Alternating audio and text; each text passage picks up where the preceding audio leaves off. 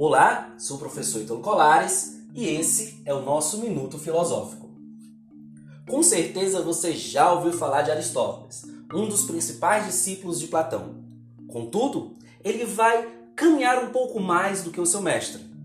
Aristóteles entendia que o mundo sensível e o mundo inteligível não estão separados, estão juntos, e deu o nome disso de substância.